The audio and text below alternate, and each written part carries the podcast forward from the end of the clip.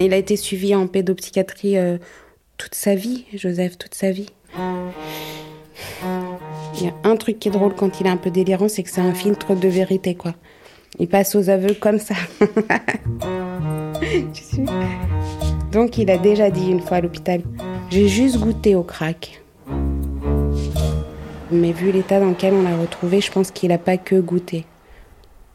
Mais... C'était quand la première hospitalisation En 2016, au printemps 2016. En 2016, il avait quel âge? 22. Ça faisait un moment qu'il se dégradait dans le contact avec nous. Il commençait à se désinsérer tout doucement, hein, parce que euh, Joseph, euh, il est quand même euh, très gâté. Il a des tantes, des grands-mères, des amis. On allait lui acheter des tonnes de choses qui pouvaient refiler à ses dealers. Je pense qu'il a fourni tous les dealers du nord-est parisien en smartphone. Et nous, comme des connes, je dis nous, nos féminins, parce que euh, le père est complètement démissionnaire après avoir été maltraitant. Et euh, on rachetait toujours tout. C'était un puissant fond, ce Jojo. Il a commencé à traîner de plus en plus. Avant ça, il a fait une scolarité euh, sans souci. Oui, oui, c'était un élève brillant. Même il avait sauté une classe. ça allait, franchement. Mais il avait des singularités quand même dans l'enfance, Jojo. Hein. Il était très anxieux. Il, il, a été suivi en pédopsychiatrie euh, toute sa vie, Joseph, toute sa vie. Il a perdu un frère jumeau très jeune et euh, il avait une certaine inhibition, il avait des grands moments d'anxiété, euh, il avait une irritabilité que seuls ses très proches pouvaient percevoir. Et on se disait toujours, c'est Joseph, enfin on se disait surtout c'est Jojo quoi. Et d'ailleurs quand il a été euh, malade la première fois à l'hôpital, c'est ressorti souvent ça. Oui mais c'est Jojo. En fait on s'est habitué à ces choses-là. Après, sa scolarité a commencé à se dégrader euh, en troisième. Il s'est retrouvé en bac pro. Et euh, l'année du bac, j'ai été convoquée par la prof principale et euh, dans le même trimestre par un prof de sciences. Et les deux m'ont dit une chose, ils m'ont dit, on n'a pas de problème avec Joseph, mais... Et les deux, il y avait eu ce mais. Donc tout ça fait que Joseph, on aurait pu nous entendre avant. Et euh, l'année de ses 18 ans, il y a eu la création de la maison des ados à Robert Debré. J'ai tenté ma dernière cartouche là. Je l'ai envoyée à la maison des ados. Ils l'ont reçu et non, tout allait bien, c'était cool. Ils m'ont renvoyé Joseph et euh, à partir de là, c'était l'année de ses 18 ans et jusqu'aux 22 ans, j'ai été toute seule. Je veux dire, j'ai été toute seule dans mon inquiétude et dans ma certitude que quelque chose n'allait pas. Pendant quatre ans, j'aurais préféré qu'on meure, lui et moi. Tellement c'était horrible. Enfin, vous êtes toujours sa maman, mais c'est plus votre enfant. Il est méconnaissable quand il est délirant.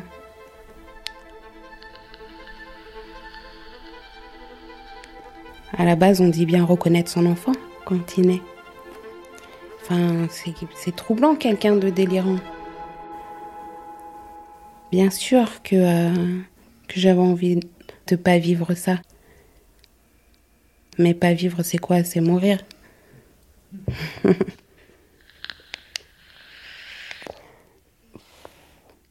Et du coup, la première hospitalisation, donc c'était suite à un épisode euh, délirant comme ça?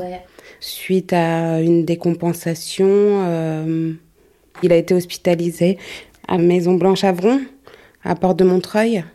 C'est dans le 20e. Ouais, dans le 20e, parce que c'est super sectorisé, la psychiatrie, on n'a pas le choix. J'ai eu beaucoup de mal à le faire hospitaliser, j'ai eu beaucoup de mal à me faire entendre. Moi, ça faisait euh, des années hein, que je disais qu'il allait mal, mais vraiment de nombreuses années. Alors, euh, les symptômes n'étaient pas aussi marqués, pas aussi francs et pas aussi inquiétants. Mais euh, en tout cas, il aurait mieux valu qu'on s'en occupe avant.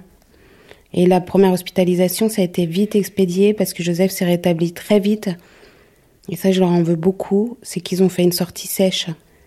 Et le mois suivant, il était à nouveau hospitalisé. Comment? Sous contrainte. Mais comment il peut adhérer aux soins si ça se passe sous contrainte? Et euh, suite à des refus euh, à nouveau de nous entendre de l'équipe de Maison Blanche, Joseph a été refusé en hospitalisation il a disparu pendant plus de deux mois. Et euh, il a fait l'objet de ce qu'on appelle un voyage pathologique. Il était délirant, je savais pas où il était. Par chance, bah, je suis née à Paris, donc je connais pas mal de monde à Paris. Donc un joueur, un mec qui s'appelle Ahmed, qui a contacté un pote, un pote de Joseph. On a vu Joseph avec euh, les crackers de, de la colline. Une fois, on l'a repéré euh, à Père-Lachaise. Colia, un pote, a appelé euh, Clément en lui disant euh, J'ai vu Joseph, il faisait la manche. En pleurant, il pleurait en plus. Et euh, Colia, il est aussi jeune que Joseph. Hein. Il n'a pas su quoi faire et euh, il lui a donné 50 balles. Il lui a dit pour aller à l'hôtel, mais je pense que euh, c'est parti dans les produits. Et euh, Clément aussi l'avait vu dans le 20e. Bref, on le pistait, quoi. C'était pas sa première période d'errance, mais là, c'était très difficile. Et suite à cette euh, période-là, euh, il a été retrouvé dans un premier temps à Marseille. Parce qu'à chaque fois qu'il disparaissait, euh, je faisais un signalement pour disparition inquiétante, je crois. Et comme euh, il est en proie à des troubles psy, on lui a appliqué la procédure euh, qui est appliquée pour les mineurs. Donc il est assez vite localisé à chaque fois, le pauvre.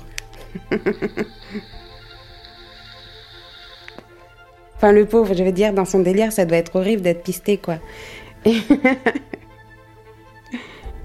Et les deux épisodes d'errance, c'est suite à des hospitalisations qui ont été refusées en fait. Dont une fois, je me souviens très bien, Joseph était partant. Euh, je pense qu'il se rendait compte que ça allait pas. On s'est rendu euh, à l'hôpital. On nous a reçus dans la salle d'attente entre un patient hospitalisé et euh, une personne, je sais pas ce qu'elle faisait là, si elle attendait un patient, je sais pas bien. Et l'infirmière, j'oublierai jamais, elle a dit, bah il a l'air d'aller bien. Ils ont refusé l'admission et Joseph est parti. Et là, je l'ai pas revu pendant au moins un mois. Je crois que c'était sa première période d'errance. Et à la suite de cette période d'errance, quand on l'a retrouvé qu'il a été hospitalisé sous contrainte, alors que un mois avant, euh, il demandait des soins, le psychiatre m'a dit euh, il veut pas comprendre hein, votre fils euh, qu'il faut qu'il arrête les drogues. Vu l'état dans lequel euh, on l'a trouvé, la prochaine étape c'est le cimetière. J'ai beaucoup pleuré, lui aussi. Et euh, je pense que quand un patient euh, arrive euh, dans un établissement euh, sous contrainte, c'est déjà mal barré pour euh, l'alliance thérapeutique. Même une fois euh, l'épisode euh, délirant euh, dissipé. Qu'est-ce qu'il faisait pendant qu'il bah, était en errance Ça, Charlotte, je l'ai jamais su et je veux pas le savoir. Je pense qu'il fait pas grand chose à part euh, souffrir. Et euh, une seule fois, je lui ai demandé ça, mais en fait, Joseph, euh, quand t'es délirant, quand t'es en errance comme ça, tu penses quoi? Comment ça se passe pour toi? Il a dit, ben, on fait sa vie. Il y a presque du lyrisme dans cette réponse, quoi.